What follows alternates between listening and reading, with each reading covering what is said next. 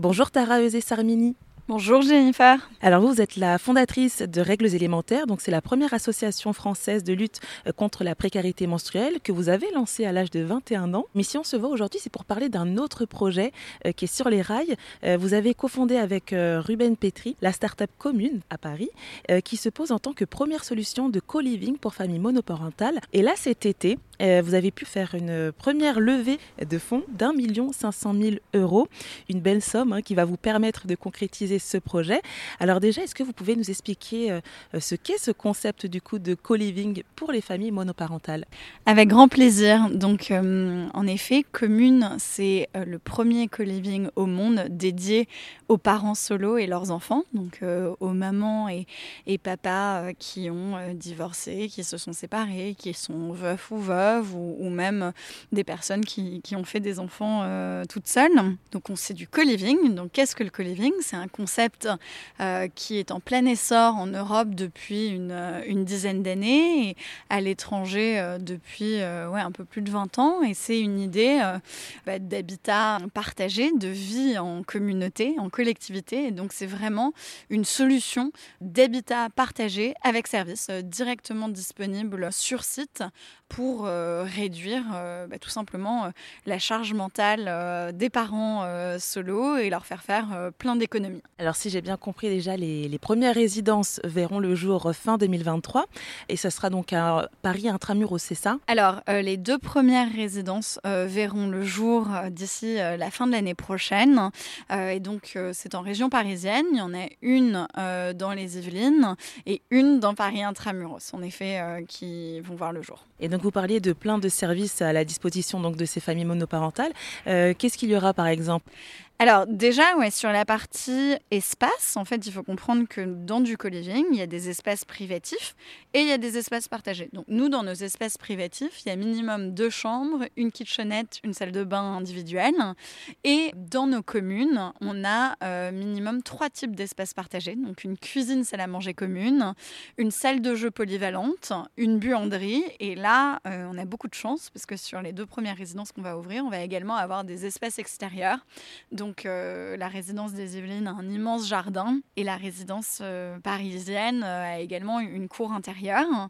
Donc oui, parmi les services, il y a évidemment l'accès 24 heures sur 24, 7 jours sur 7 à ces espaces, mais il y a aussi plein d'autres choses. Il va y avoir plein d'abonnements de streaming, donc du Netflix, du Disney ⁇ du Spotify, mais aussi l'organisation de plein d'événements parce que le drame des familles monoparentales, c'est aussi euh, l'exclusion sociale. Hein. Les familles monoparentales sont deux fois plus à risque d'exclusion sociale que des familles dites classiques.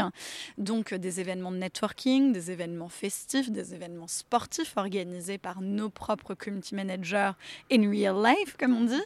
On va également avoir euh, le ménage des parties communes, un service de conciergerie, etc.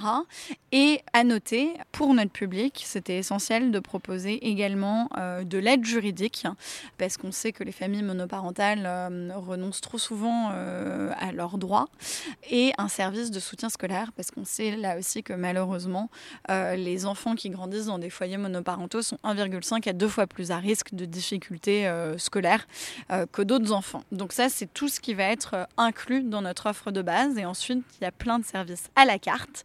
et là, donc typiquement, on a du babysitting, de la préparation de repas, des cours de sport, des activités extrascolaires et, et, je vous invite à aller sur le site pour découvrir euh, tout ce qu'on propose. Et eh ben, on ira avec plaisir et euh, à savoir aussi que une famille sur quatre hein, en France euh, est une famille monoparentale. pour pouvoir accéder justement à, ces résidences, est-ce qu'il y aura des, des conditions? Alors pour préciser vos chiffres, c'est donc une famille sur quatre à l'échelle du pays et c'est près d'une famille sur trois en Ile-de-France. Donc c'est énorme, ce sont des chiffres en pleine croissance. Donc oui, c'est un vrai euh, fait de société et pourtant ce sont euh, des personnes qui ont été jusqu'à présent complètement euh, ignorées des pouvoirs publics et aussi bah, des promoteurs et développeurs immobiliers, hein, donc faut le dire. donc il y a un énorme besoin auquel on espère répondre dans les meilleurs délais. Oui, il y aura des conditions pour nous rejoindre. déjà une condition de, d'envie de vivre en communauté. on va également aussi avoir des conditions de, de ressources parce que donc qu'on ait une offre qui a un très très grand impact social, évidemment, parce qu'aujourd'hui, on sait que la monoparentalité, c'est le premier facteur d'appauvrissement en France et dans la plupart des pays de l'OCDE. Mais néanmoins, on n'est pas du logement social, on n'a pas toutes les accréditations qui existent et, et sachant aujourd'hui que le logement social enfin, freine un petit peu l'innovation à bien des égards. Donc aujourd'hui, nos offres commencent à 1190 euros tout compris. Et il faudra que les personnes puissent euh, attester de deux fois euh, le montant du loyer en termes de, revenus. Après, on est capable euh, d'étudier chaque candidature au cas par cas. On a aussi des partenariats avec des organismes de garantie tiers qui permettent justement d'assurer des personnes qui sont dans une situation économique fragile, etc. Et enfin, un, un autre critère important, on a pour projet de développer des résidences qui sont tout à fait mixtes. Donc c'est vrai que on une certaine représentativité parmi euh, les familles monoparentales et avoir euh, voilà, des personnes d'horizons divers et variés pour rejoindre nos communes et créer une belle alchimie. Mais alors dans le cas où bah, un papa ou une maman trouve quelqu'un dans sa vie, qu'est-ce qui se passe pour sa place au sein de communes? Alors commune, c'est vraiment réservé exclusivement aux familles monoparentales. Donc on espère vraiment créer des couples communes au sein de nos résidences, hein, parce qu'en mettant autant de parents solo ensemble, peut-être qu'on peut créer des belles histoires d'amour, mais oui, il faudra laisser votre place à des personnes euh, qui ne sont pas dans cette situation et qui sont parents solo. C'est dans une volonté là aussi euh, euh, de faire bénéficier projet commun à un maximum de, familles, hein, parce qu'on y revient toujours hein, à ce problème de aujourd'hui, la difficulté principale, c'est que les familles monoparentales sont en concurrence sur le même type de bien que des familles dites classiques ou des couples. Donc en fait, si vous êtes en couple, vous avez beaucoup plus de chances de pouvoir vous reloger. Vous n'avez pas les mêmes problématiques financières.